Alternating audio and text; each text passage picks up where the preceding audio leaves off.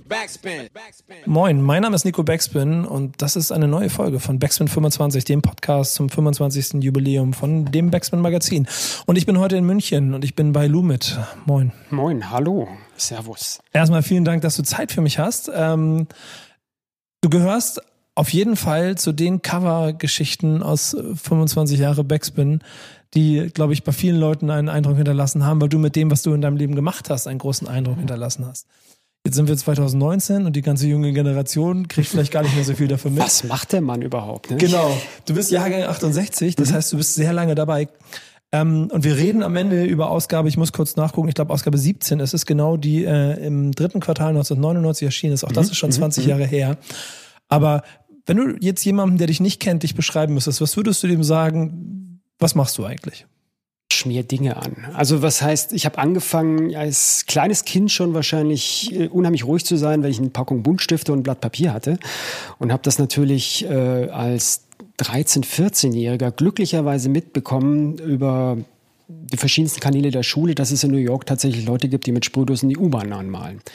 Und ich hatte schon damals Comics gezeichnet, meine ganzen Schulhefte waren voll. Und das war für mich so, oh, das ist ja noch spannender. Man ist so gerade dabei, seine Grenzen auszutesten, als Jugendlicher nachts rauszugehen und sich öffentlichen Raum zu schnappen und da irgendwas hinzumalen, ist noch viel cooler, als einen Comic zu zeichnen. Und das habe ich dann 83 angefangen. Also ich habe, äh, damals war ich noch auf dem Land, also gar nicht mal in München, sondern 100 Kilometer vor München in so einem 8000 Seelenstädtchen und habe da mal den Wasserturm angemalt, was dann zwei Tage später in der Tagespresse war. Also ich hatte schon früh mitbekommen, oh, da kann man noch was mit erreichen mit dem, was man da macht.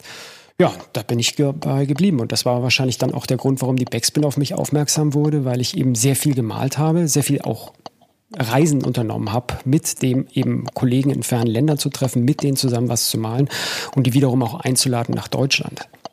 Das ist etwas, was ich an Hip-Hop-Kultur generell sehr gerne mag, diesen Austausch. Da werden wir sicherlich gleich noch zu kommen. Der äh, interessante Punkt aber ist äh, gleich zu Beginn der Karriere, und das ist ja irgendwas, was eigentlich mit Graffiti immer einhergeht.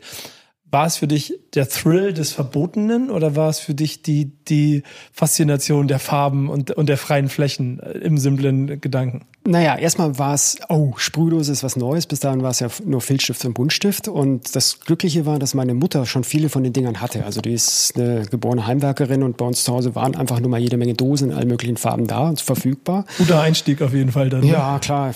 Die Mütter sind dann immer stolz, wenn die so was Kreatives machen. Und dann habe ich gleich gefragt, so, Mama, ich gehe jetzt mal raus, mal diesen Wasserturm an. So, ja, super, war ja kein Thema irgendwie. War jetzt irgendwie auch noch nicht, sie war auch noch sehr jung, muss man dazu sagen. Und dann hat das natürlich seinen Reiz gehabt, nachts nachts einfach die Fläche anzumalen und zum ersten Mal mit Dose überhaupt was zu machen. Das war noch sehr ungelenk, aber ich habe dann äh, in dem Sommer ziemlich die ganze Stadt äh, zugemalt, vom Freibad bis zum Supermarkt, irgendwie überall meine Pieces hinterlassen, da schon ein bisschen so einigermaßen gelernt, wie es funktionieren könnte, mit Dose was zu machen, aber bis dato noch nicht viel gesehen. Also das heißt, ich habe recht im Blindflug angefangen und habe eigentlich irgendwelche, was ich, Designs von Buttons nachgemalt oder aus Comics, was ich, eine Faust von Captain America durch die, durch die Wand kommt. Das war jetzt noch nicht so stylelastig.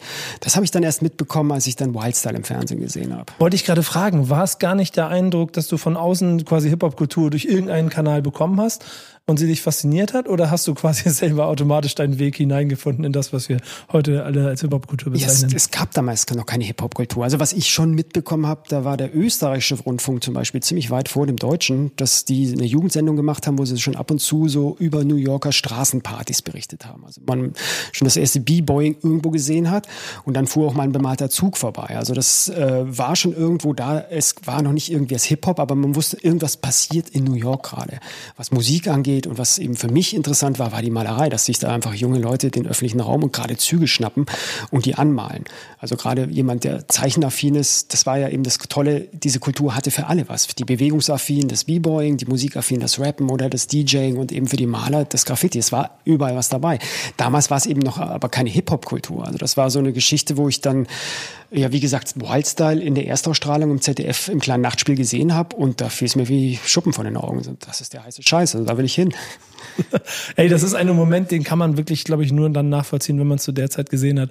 Weil ich äh, äh, erfahre heute so von jüngeren Generationen, die dann ach gerne mal Kultur nachempfinden äh, wollen. Wenn sie den Film heute sehen, dann sagen sie ja, aber irgendwie, ich verstehe gar nicht, was so faszinierend an dem ist. Ich kann aber selber mich voll daran erinnern, dass es mich einfach auch umgehauen hat. Ja, aber wir haben damals nicht so viele Filme gesehen. Heute wird ja. jeder mit YouTube YouTube-Videos vom äh, Null bis äh, sonst was zugeschissen. Aber das ist halt damals nicht so gewesen, dass man viele Filme gesehen hat.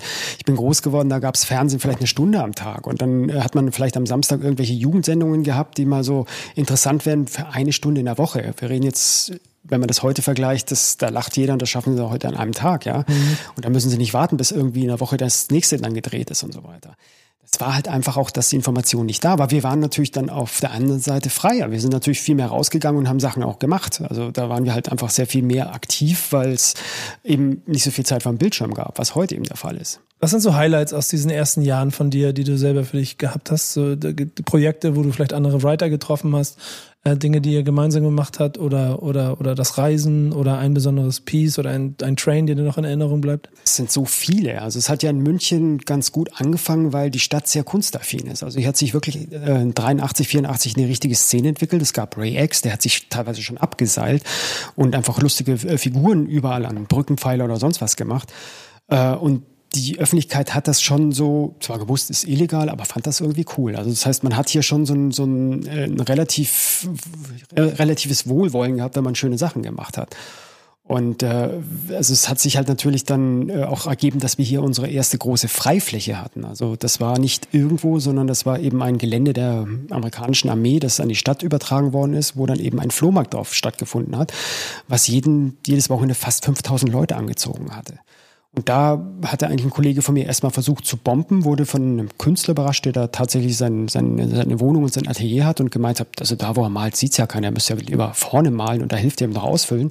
Also man hat schon gemerkt, so, okay, die Leute denken hier ein bisschen anders und zwei Tage später waren wir mit den Pächtern zusammen und die haben uns die ersten Dosen gekauft. Das war jetzt nicht irgendwie so, ah oh ja, ihr könnt hier malen, sondern wir wollen, dass ihr hier malt. Und dann hatten wir natürlich eine wunderbare Basis, große Wände zu machen, wo dann wirklich Wochenende ein richtig großes Volk vorbeigelaufen ist. Also wir konnten während der Woche wunderbar malen, da war dann wenig los. Und dann ab Freitag, Samstag, Sonntag ging es dann los. Und dann konnte man seine Telefonnummer hinsprühen und hat eben Aufträge generiert. Also das heißt, das war damals schon sozusagen der Einstieg in ein Berufsleben. Das finde ich total interessant, weil ähm, früher bis heute aus allen Generationen ja immer für sich selber so, so an dieser Stelle quasi in ihrer Writer-Karriere äh, eine Entscheidung treffen. Bleibe ich illegal? Mache ich das alles, weil ich irgendwie auch diesen Drang nach Illegalität habe? Oder geht es mir vielleicht auch darum, da ein Leben draus zu, zu machen? Kannst du dich an diesen Moment erinnern? War das das? Das ist kein Moment. Das ist nicht mal, das ist irgendwie, es war bestimmt an die 20 Jahre parallel. Also das weiß, damals hat man noch keine Trennung gemacht. Man hat natürlich seine illegalen Namen gehabt, aber hat trotzdem legal gemalt.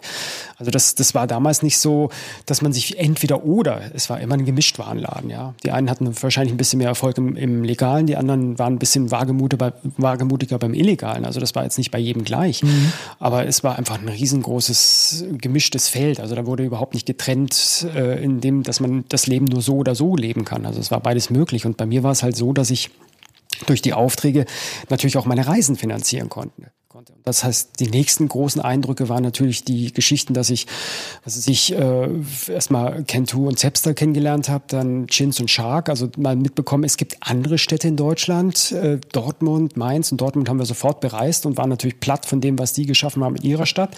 Wir ja. waren mehr so die bunten Hintergründe, überall eine Figur und ein Bild vielleicht im Stadtviertel, während die Silber, aber dafür jede Straße und an den besten Stellen. Da sind wir natürlich mal ganz schön äh, staunend davor gestanden. Also es war das, die haben gezeigt, was Quantität machen kann, ja. Und die haben uns dann mitgenommen nach Amsterdam. Und da haben wir natürlich dann Leute wie Schuh und, und, und äh, Cat 22 kennengelernt. Das war für uns natürlich dann nochmal noch eine Stufe höher, weil die hatten technisch natürlich ganz andere Dimensionen schon erreicht. Die hatten damals schon Sparfahrdosen, die waren schon viel sauberer. Also das waren auch die, die ersten, die einen eigenen europäischen Stil entwickelt hatten. Und dann ging es weiter dann auch nach Paris. Also ich hatte ja mit, mit Darko und Gorki damals viel zu tun, habe auch Port de Stalingrad noch miterlebt mit den ganzen Leuten. Also es war fantastisch zu sehen, was Mode 2 und Bendo und was weiß ich noch alles da gemacht haben. Äh, das waren einfach die zweiten Geschichten, dass man halt durchs Reisen einfach, man hat ja nichts irgendwie an Magazinen damals gehabt. Man hatte vielleicht mal ein Buch von Henry Chalfant, das war ja das erste Subway Art, das zweite Spray Can Art, aber danach kam ja nichts mehr. Das heißt, man musste reisen und mal selber sehen, was da noch so überhaupt von von den Szenen gemacht wird oder wo es dann noch was Neues gibt. Und das waren halt die, äh, die tollsten Geschichten. Oh Gott, das war das nächste war natürlich New York. Und dann trafen wir natürlich dann gleich Sapphire und Scene und äh, das war natürlich dann absolut der Hammer. Das sind dann gleich wirklich die Götter zu treffen, deren Bücher man oder, äh, oder Filme oder sonst was alles gesehen hat. Und die aber eigentlich lustigerweise, weil wir waren 87, war ich mit, äh, mit Chins und mit, mit Darko drüben. Und da hatte man so das Gefühl, die nehmen das ja gar nicht so ernst, Graffiti, was sie da ausgelöst haben. Das war so, Seffer war schon irgendwie Fahrradboote geworden und Scene hatte so, ein, so einen Laden, wo er so T-Shirts gemalt hat. Also gar nicht mehr irgendwie so, wo man denkt, ja, jetzt sind das ja große Künstler, sondern die hatten tatsächlich mehr so diese Einstellung, ja, Graffiti ist vorbei, die Züge werden immer sauberer, wir hatten unseren Spaß, wir müssen jetzt erwachsen werden. Und dann kommen plötzlich diese, diese drei pickligen, pickligen Typen aus Europa, zeigen den Whole-Cast in Farbe, die aus dem oberbayerischen Land gemacht worden sind oder sonst was und haben dann irgendwie festgestellt, so, nee, äh, das geht jetzt woanders nochmal richtig von vorne los, ja. Und dann hat man auch immer Kontakt und das war halt dann irgendwie auch für die wieder so eine Revitalisierung des Ganzen. Also, dass es hier nichts vorbei ist, dass New York zwar mehr saubere Züge hat, aber dass in anderen Ländern es jetzt echt erstmal anfängt. Hast du über die Jahre daraus ähm, auch immer wieder neue Energie gesammelt aus diesem Netzwerk, das sich entwickelt hat, dass man gesehen hat, man ist nicht alleine, das ist immer größer. Es gibt auf der ganzen Welt Menschen, die den gleichen Wahnsinn lieben wie du selbst? Es hat ja nie aufgehört. Also das, ich kann mich dann, dann die ersten Geschichten, dann ich bin ich ja nach Australien als erster Europäer gereist. Also das war ja dann auch wieder eine ganz andere Welt. Da gab es das Hype Magazine von Broken Seas aus, aus äh, Brisbane. Das war halt auch schon für uns über Umwege hatten das bekommen und dann auch mal so einen kleinen Videoclip gesehen. Das war für uns ein ganz anderer Stil. Also da hat man gemerkt, so ja klar, die haben auch Hip Hop, aber die sind australisch. Das ist eine ganz andere Ecke, wo die hin abgebogen sind und super interessant. Und deshalb war es für mich auch immer das erste, klar, was soll ich da groß Briefe schreiben? Ich fahre hin und schaue mir das an.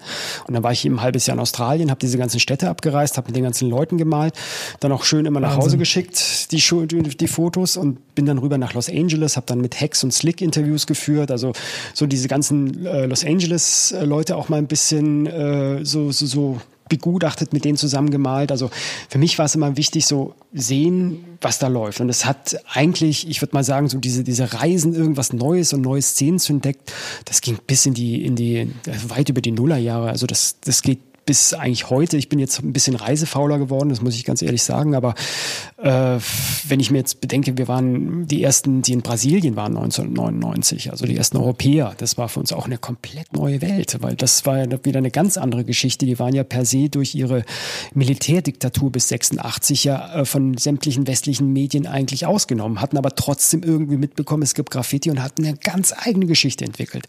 Und als wir da ankamen, also wir waren ja nicht vorbereitet, wie diese, wie diese brasilianischen Graffitis richtig aussahen und sahen überall diese Pichadores und Pichassau, die sich hier an Runen-Graffiti und an, an so Wikinger-Buchstaben orientieren.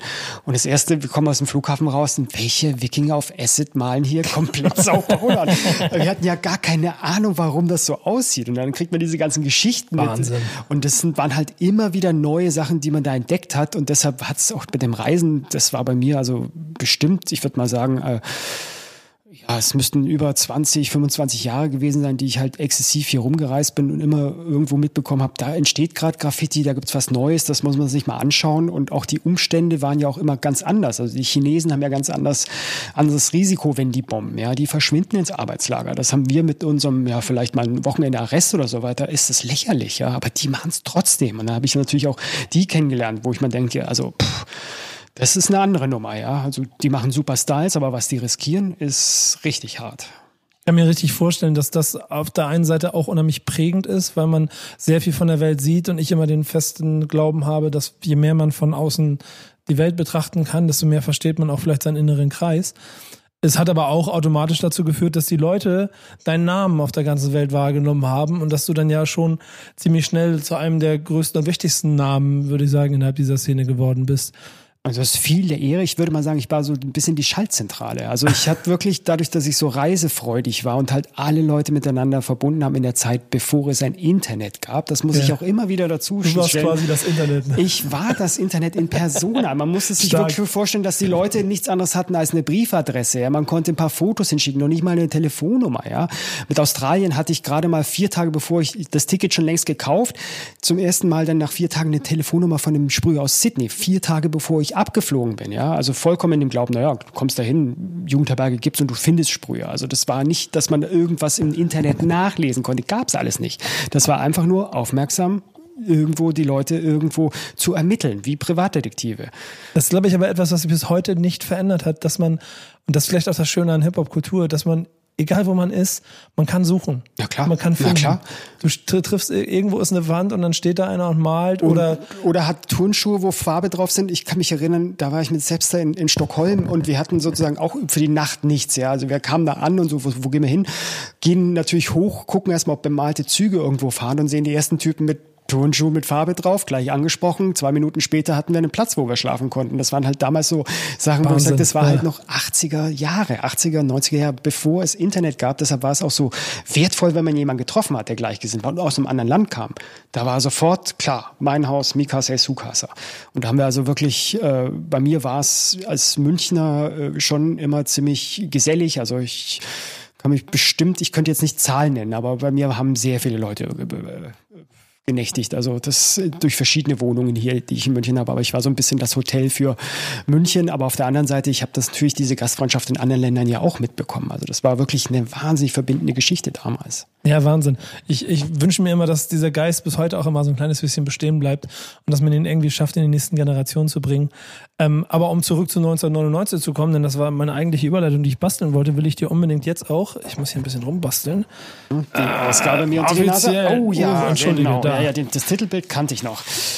So, Das ist die offizielle Ausgabe, Nummer 17. Nummer 17. Ja, was kann ich zum Titelbild sagen? Das war eine Leinwand, die habe ich mal in Düsseldorf gemacht. Und jetzt muss ich mal schauen, was ich denn gesagt habe. Da wirst du mich wahrscheinlich gleich drauf festnageln. Ne? Nein, das gar nicht, weil das ist ja auch das Schöne, wenn man sich überlegt, dass es ähm, jetzt schon über 20 Jahre her ist, ähm, ist vielleicht das Interview in sich dann auch gar nicht mehr so das ganz Entscheidende, sondern eher auch der Moment, in dem es war. Du hast damals oder ihr habt euch damals in der Zeit auf jeden Fall so über die, die fünf Jahre Entwicklung der Kultur unterhalten und das Massenphänomen Hip-Hop und ob es sich etabliert und welchen Weg es geht. So, weil es ja schon äh, noch eine Wendephase war, in der auf einmal durch erfolgreichen Rap insgesamt Hip-Hop-Kultur auch in der Öffentlichkeit noch genug anders wahrgenommen wurde. Dadurch, keine Ahnung, das Freundeskreis und die Beginner Rap groß gemacht haben und die aber wiederum so viel Respekt an die Elemente gezeigt haben, äh, war auf einmal der Kreis viel größer für, für die ganze Kultur in der Öffentlichkeit. Kannst du dich so ein bisschen an diese Zeit erinnern? Oh ja, also ich kann mich äh, natürlich erinnern, wir hatten in München auch immer einen ganz guten Studentensender, M945, den gibt's heute noch im Netz, aber leider nicht mehr on air, der auch schon äh, ja ein bisschen später zwar kam als jetzt die Ausgabe, aber auch schon immer sehr viel von diesem deutschen Hip-Hop, so ein bisschen auch äh, teilweise also von Leuten, die ich als Sprüher kannte, die plötzlich irgendwie Musik aufkonnten, wo ich mir dachte, Olla, klingt ja gar nicht schlecht. Also das war ja auch immer so, dass ich immer sehr neugierig war, was andere Leute noch auf anderen Gebieten machen. Ja. Also das heißt, ob, äh, wenn ich jetzt mal die ersten Hip-Hop-Jams, da war ich natürlich wahnsinnig gern bei den B-Boys, weil natürlich das, wo ich dann irgendwie, ich, ich kann mich erinnern, bei Storm und Swift, die waren ja bei mir auch mal zu Gast, ganz, ganz früh, als sie noch in Fußgängerzonen getanzt haben. Ja. Und dann guckst halt zu, wie die Moves machen, wo du denkst, so, ja, jetzt haben sie den Glauben an die Schwerkraft aufgegeben. So, das, das funktioniert jetzt gar nicht mehr so. Ich weiß nicht mehr, auf was der sich dreht da. Und es waren für mich halt immer Sachen, wo ich halt wusste, so, wow, also ist, ist, ist einfach geil zu sehen, wie Leute da was finden, wo, wo sie was weiterarbeiten, was wirklich über alle Grenzen immer hinausging. Und das war bei der Musik genauso. Also ich kann mich da ganz genau erinnern, auch so mit diesen ganzen äh, Geschichten, die ich dann, also zum Beispiel hat es auch sehr mit, ähm, also mit, mit, mit Advanced Chemistry natürlich, also äh, Fremd im eigenen Land. Das war so eine Sache, wo ich mir denke, wow, also nach diesem Licht an Hagen Ding so, bang, das passte, aber so 100 Prozent irgendwie so mal. Da merkst du, das ist jetzt ein deutscher Inhalt und richtig geiler Hip-Hop, ja. Und das, dann war ich natürlich dann auch schon natürlich irgendwie angefixt, dass ich die, als ich die Beginner zum ersten Mal gesehen habe, weil ich war früher natürlich eher so ein bisschen aus der Punk-Richtung, was Musik angeht und hatte von Slime auch so die Platten, die auf dem Index waren und plötzlich sehe ich die Beginner und mixen genau diese Punk-Nummern rein, die ich auch hatte, wo ich wusste, die habt ihr aber echt, also war schwierig damals noch zu bekommen. Und das war auch so, wo ich immer, immer wieder eine neue Faszination gefunden habe, dass die Leute genauso verrückt drauf waren wie wir Sprüher, dass sie halt wirklich alles irgendwo genommen haben. Und dieser, dieser wunderbare Rap, den wir aus Amerika erstmal so ein bisschen aufgesogen haben. Natürlich auch dieses New York-Feeling so.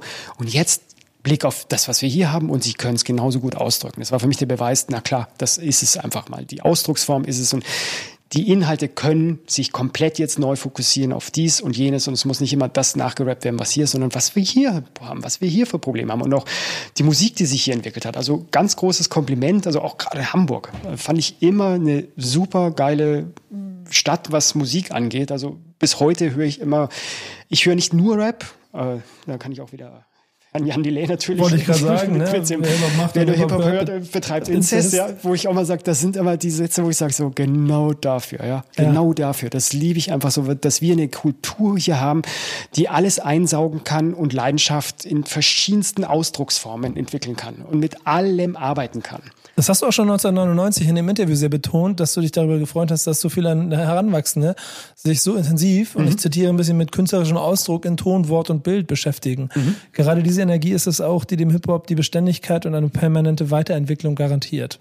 Jetzt sind wir 20 Jahre weiter. Hast du das Gefühl, dass diese Weiterentwicklung immer noch äh, also voranschreitet, dass es immer noch diesen Spirit hat, den du vor 20 Jahren gespürt hast? Er ist anders, er ist anders. Also die Leidenschaft ist noch da für ja. alle Bereiche, aber es ist natürlich sehr viel mehr kommerzialisiert worden. Es sind durch die neuen Medien ganz andere Kanäle geschaffen worden und die Rezeption von, von, von Leuten, die sich damit beschäftigen, ist ja eine ganz andere. Also das äh, ist eine Sache, dass ich das jetzt nicht vergleichen kann. Aber es hat sich natürlich bestätigt, dass es so geblieben ist. Dass natürlich jetzt heute man immer noch weiß, was Rap ist. Natürlich weiß das jeder, ja. Mhm. Es ist im Alltagsleben, es ist überall, ja. Und es ist halt wirklich äh, so, dass es halt natürlich jetzt ja wieder ein bisschen ja, diesen, diesen Flair, das ich würde mal sagen, also meine Frau würde mal sagen, wie die Zeugen Jehovas waren wir damals, weil es immer so eine kleine eingeschworene Gemeinde ist. Heute ist es halt jeder, ja. ja. Und das heißt also, bei den Aktiven ist es immer wieder so eine andere Sache, weil natürlich die, äh, dadurch, dass sie aktiv sind, das auch weitertragen, aber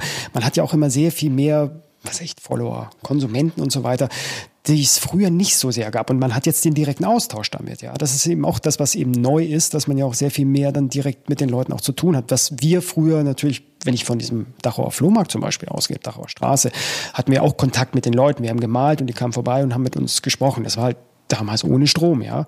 Aber heute passiert es ja im Sekundentakt mit der ganzen Welt elektronisch. Und es ist klar messbar und damit logischerweise auch immer ein äh, gleichwerdender Druck, der dafür sorgt, dass du das, was du machst, versuchst so gut zu machen, dass es die noch mehr Leute und die Masse interessiert. Und ich glaube, das ist so der kleine Punkt, der sich vielleicht ein kleines bisschen verändert hat, wenn wir, mhm. wenn wir Rap gucken. Mhm. Vor allen Dingen glaube ich, na, selbst im Graffiti ist es ja heute eigentlich relativ ähnlich, dass äh, es sehr viele Accounts gibt, sehr viele sprühe Accounts mhm. haben und es auch da um Likes geht und das schnelle Rausballern Bilder. Und das sehe ich 100 Prozent. Ich meine, ich bin ja auf, äh, ab und zu noch auf Jams, mal Jams und sehe es ja, ich bin da mit gar nichts irgendwie dann, mal halt einfach mein Bild und hole am Anfang, äh, am Schluss irgendwie so mein Fotoapparat, mache zwei Fotos, während die anderen natürlich äh, vielleicht nicht mal die Hälfte gemalt haben, aber dann schon mit Sturmmasken und Sprühdosen und Feuerzeug, Flammen werfen und posen und die Drohne rausholen und denken wir so, also euer Style gibt es zwar jetzt nicht ganz so her dafür, dass man sich dann gleich wie ein Superstar präsentieren muss, aber es ist jetzt euer, das ist eben die neue Generation. Stört die, hat das? Mehr, die hat mehr Bock jetzt drauf, euch damit zu projizieren vor einem Bildschirm oder von, von einer Kamera, für ja. einen Bildschirm, ja. Ich habe halt Graffiti gemalt für die Wand, für die Leute, die da gelebt haben, die da vorbeigehen. Aber heute macht man das ja nicht mehr. Die Wand ist ja egal, wo man malt. Das ist ja hauptsächlich die Follower. Es kann ja auch im Wohnzimmer oder auf, im, im, Hinterhof sein, ja. Da passieren keine Geschichten mehr, weil das man einfach die Nummer sicher ist. Während wir Wände malen, wo wir halt in, was ich, in Ghettos reinlaufen müssen und dann halt natürlich Geschichten generieren, ja. Das ist halt nicht mehr so der Sinn der Sache. Es ist halt jetzt alles auf eine, auf eine sehr, wird, also elektronische Ebene gehoben, dass man ohne Strom sowieso kein Graffiti mehr machen kann. Also das äh, ist halt auch immer so eine Sache, die ich dann irgendwie ja von früher natürlich noch ein bisschen besser finde, weil wir halt natürlich alles wirklich äh, sehr, sehr ein, mit einfachen Mitteln gemacht haben. Aber heute ist natürlich echt der ganze Schnickschnack mit welcher Kamera und sonst was viel, viel wichtiger geworden. Stört dich das? Ich bin nicht drin. Also ich bin nur der Beobachter. Ich habe mich da ein bisschen rauskatapultiert. Ich habe jetzt sozusagen angefangen, äh, mit meinen Arbeiten die mal freizugeben für einen Instagram-Account, den ich auch nicht selber mache. Ich habe noch nicht mal ein Gerät, wo ich das jetzt ablesen könnte, was ich aber jetzt bald haben werde, aber es dauert noch ein bisschen. Ähm, das ist total faszinierend, weil du damit dann ja automatisch dich diesem ganzen Mechanismen so entziehst, ähm, die halt dafür sorgen, dass Graffiti trotzdem auch immer größer wird. Und das heißt, es müsste dir ja dann eigentlich, ich, ich will Ich müsste austrocknen, ja. Also ich müsste sozusagen keine Nachfrage mehr haben. Ja, es ist bei mir so, ich bin halt ein wirklich zu alter Saurier, der halt schon lange im Geschäft ist und es geht halt immer noch über persönliche Kontakte ja, sehr viel. Genau. Und das ist das, was den Leuten einfach nicht irgendwie so geläufig ist, dass das was ganz anderes, eine ganz andere Wertigkeit hat.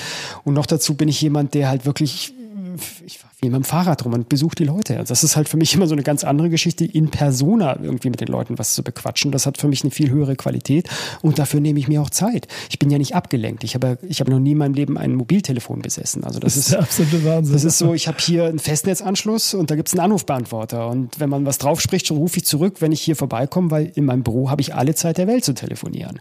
Da gibt es einen Stundenplan, wo ich irgendwie alles aufgeschrieben habe, damit ich genau sagen kann, wo und wann ich Zeit habe und einen Computer, wo ich irgendwas abfragen kann. Aber im Großen und Ganzen ist das der einzige Ort, wo ich elektronisch kommuniziere. Wenn ich hier rausgehe und male und sonst was, rede ich mit einer Menge Leute. Aber das ist nichts Elektronisches, die treffe ich einfach. Es ist eine wirklich sehr äh, erfrischende Art und Weise, wie du der ganzen Sache umgehst. Vor allen Dingen, weil sie dazu führt, dass du ja sicherlich logischerweise bis heute damit Street Credibility behältst, weil du sie auf der Straße ja, ja. weiterführst. Du hast schon 99 in dem Gespräch äh, so ein bisschen hinterfragt, aufgrund der Mechanismen, die damals, da ging es ja um ja, die ersten Website und so, mhm. eventuell Street Credibility auf der Strecke bleibt. Äh, zwei Fragen. Wie wichtig ist dir diese Kredibilität von der Straße und geht die heute verloren oder wird sie heute sogar noch mehr äh, erprobt, weil die Leute ein bisschen aggressiver und offensiver auch Graffiti machen? Wenn man sieht, ja, es ist zum Beispiel hier in München fahren immer noch kräftig Züge. Das heißt, das eine bedingt das andere. Durch das, dass man viel elektronisch präsentieren kann, schaukeln sich die Leute auch hoch zu Hochleistungen, die ich sehr gut finde. Ja, also sollen wir jetzt vielleicht jetzt irgendwie, ich sage jetzt nicht genau was, aber es ist trotzdem immer wieder erfrischend zu sehen, da stirbt das nicht aus. Ja, also das heißt, äh, es ist nicht so, dass ich alles negativ sehe, weil es wird definitiv noch ein bisschen immer wieder eine Messlatte hochgelegt. Also gerade wenn ich an Hamburg denke und so weiter, gibt es ja wirklich einige Leute, wo ich sage, ich ziehe den Hut. Genau, das ist die Street Credibility ist da mir sehr wichtig, ja.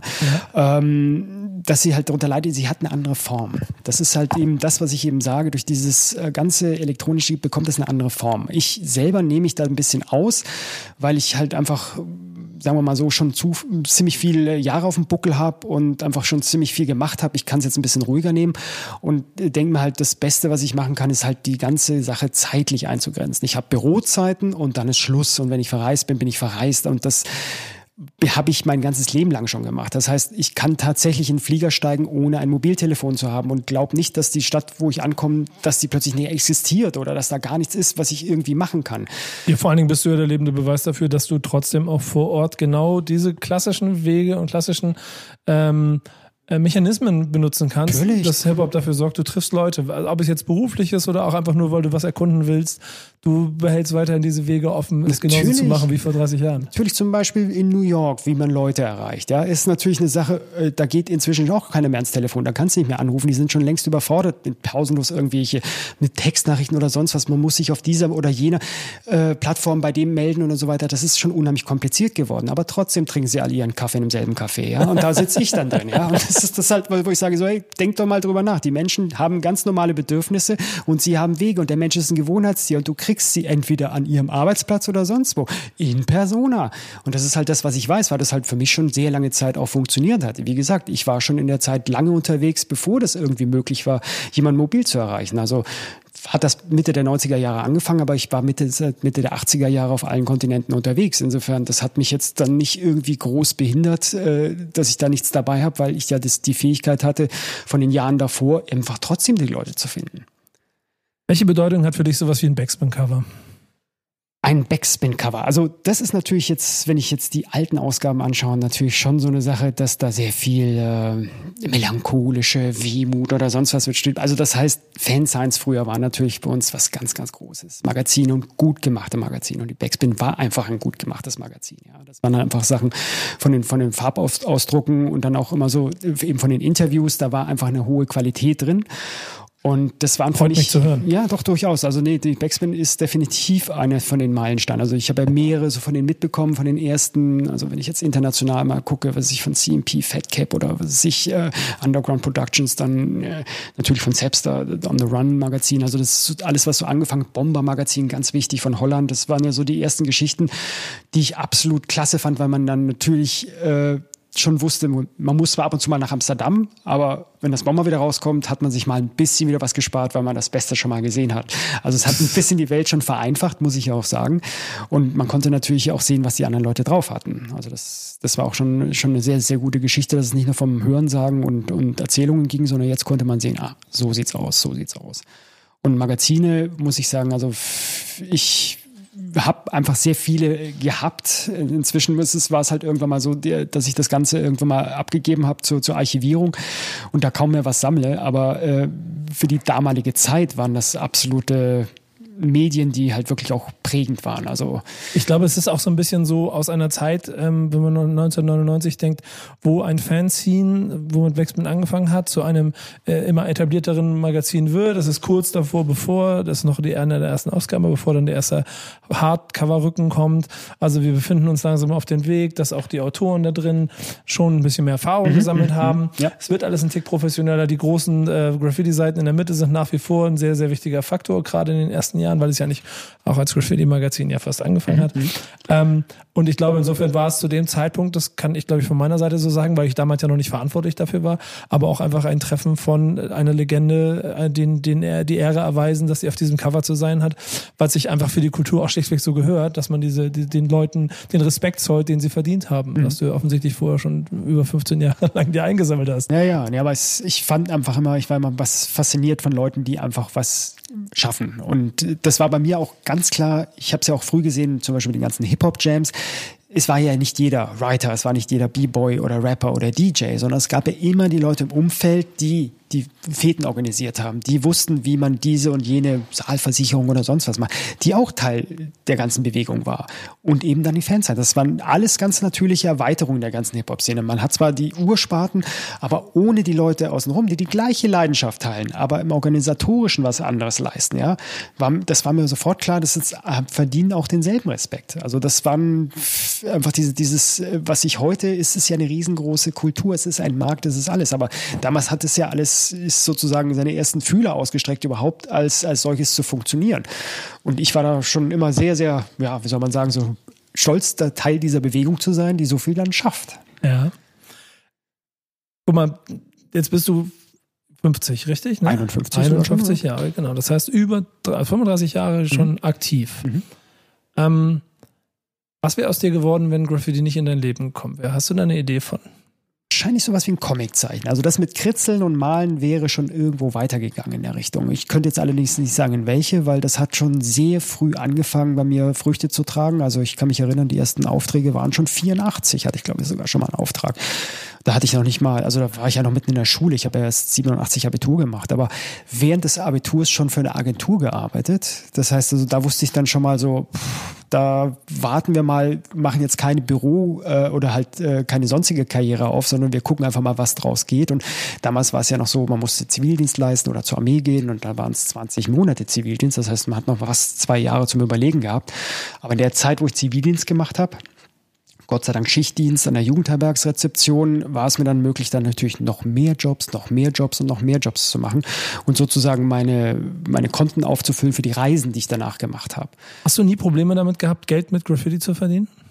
Das nicht, weil ich das sofort wieder investiert habe. Also wenn ich jetzt die Geschichte weitererzählen kann, ja, ich genau. habe sozusagen während meines Zivildienstes zwar gebombt auch noch, aber auch eben, äh, eben über diesen Dachauer Flohmarkt, dass die Nummer da war, dass ich einen Anrufbeantworter hatte, gut Jobs generiert, habe Geld gespart und bin ja danach ein Jahr auf Reise gegangen. Das war dieses Jahr ein halbes Jahr Australien, dann ein halbes Jahr Amerika, wo ich dann alle abgeklappert habe, dann also auch Poem noch in New York getroffen habe, mit denen viel gemalt habe. Also äh, das Gute war allerdings, äh, dass ich während dieser ganzen Reisen in Australien und Amerika, ich hatte so ein kleines Portfolio meiner Arbeiten aus München dabei, Jobs gemacht habe. Das heißt, ein Hotel in, was weiß ich, in Townsville in Australien angemalt, dann in, in Los Angeles habe ich auch ein paar Hotels gemacht und ein paar Autos angemalt.